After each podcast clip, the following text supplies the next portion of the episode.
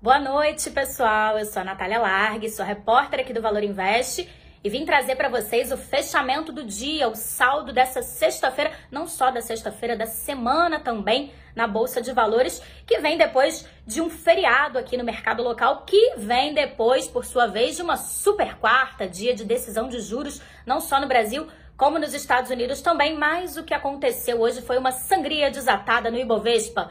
A gente teve o principal índice da bolsa caindo 2,90%, cotado a 99.825 pontos, ou seja, rompeu ali a barreira dos 100 mil pontos o Ibovespa, né? Voltou a cair abaixo dessa marca. E o que a gente teve hoje foi uma repercussão da alta dos juros lá nos Estados Unidos, né? Que aconteceu, como eu falei, na quarta-feira, na super quarta. Como os juros ficaram maiores lá nos Estados Unidos, o que acontece é que os títulos públicos de lá passam a render mais, né?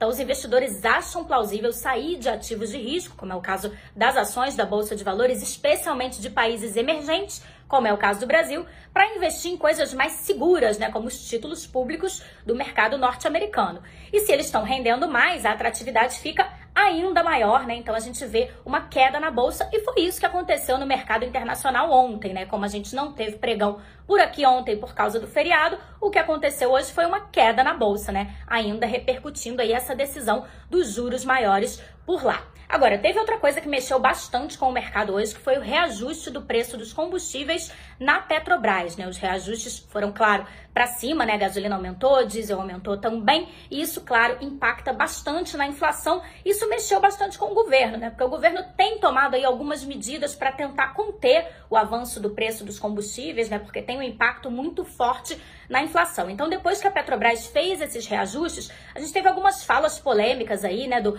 presidente da Câmara dos Deputados, do próprio presidente Jair Bolsonaro também, criticando aí essas medidas de reajuste e como a gente sabe, o mercado não gosta quando o governo faz ali algumas intervenções ou algumas menções que surgiram, intervenções muito fortes na Petrobras. Né? Então, a conclusão que a gente teve nisso foi uma queda das ações da estatal e como a gente sabe, ela tem um peso bem forte no Ibovespa, né, que é o principal índice da bolsa brasileira. Então, se a Petrobras cai, ajuda a puxar o índice para baixo também, e foi isso que aconteceu hoje. Agora, teve outra coisa também que ajudou a puxar o índice para baixo, né? Os dados econômicos da China têm mostrado ali que a recuperação naquele país está sendo um pouco mais lenta do que o esperado, né? Perspectiva para o PIB, por exemplo, veio aquém do esperado, né? Então a demanda por algumas commodities importantes, como é o caso do minério de ferro, do próprio petróleo, acaba caindo e puxando também para baixo as empresas que são produtoras dessas commodities, né? Como é o caso da Vale, da própria Petrobras, Gerdau, CSN, e Minas. Já que esses ativos ficaram mais baratos, né, o minério de ferro, o petróleo também, as ações ficam mais baratas também e ajudam a puxar o índice para baixo. E foi isso que a gente viu hoje também. Com todo esse cenário que a gente teve também, foi uma alta do dólar, né? Também acompanhando aí essa questão da aversão aos riscos. O dólar fechou em alta de 2,32%, está cotado a R$ 5,14, está bem alto o dólar. Na semana que vem a gente volta para trazer aí os desdobramentos desse acompanhamento aí da novela de juros, inflação, também da recuperação econômica mundial e claro, na segunda-feira o Gustavo Ferreira volta para trazer aqui para vocês o fechamento do dia. A gente espera vocês aqui no Valor Invest. Uma boa noite a todos.